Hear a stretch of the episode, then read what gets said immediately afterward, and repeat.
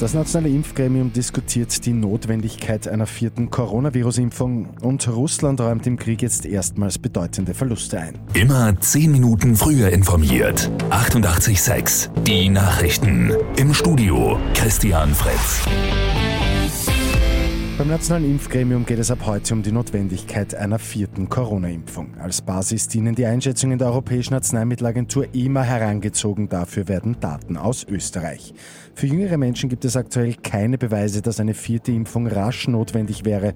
Bei älteren Menschen hingegen könnte die zweite Auffrischungsimpfung schon bald sinnvoll sein. Russland beklagt nach eigenen Angaben zahlreiche Todesopfer bei seinem vor sechs Wochen begonnenen Angriffskrieg in der Ukraine. Es gebe bedeutende Verluste, das sei eine gewaltige Tragödie. So wird der Sprecher von Präsident Putin Dmitri Peskov zitiert. Zuletzt hatte Russland von 1351 getöteten Soldaten gesprochen. Die Ukraine geht von mehr als zehnmal so vielen aus. EU-Kommissionspräsidentin Ursula von der Leyen wird heute zu einem Solidaritätsbesuch in der ukrainischen Hauptstadt Kiew erwartet. Dort wird sie unter anderem Präsident Zelensky treffen. Von der Leyen wird von einer Delegation begleitet, mit dabei unter anderem auch der EU-Außenbeauftragte Josep Borrell. In der Eishockey League ist Red Bull Salzburg in der Finalserie jetzt 2 zu 0 in Führung. Am Abend gewinnen die Salzburger gegen Fehervar mit 5 zu 3.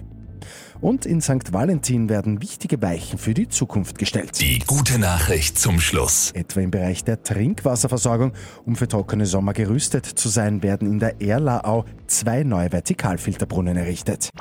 Mit 886 immer 10 Minuten früher informiert.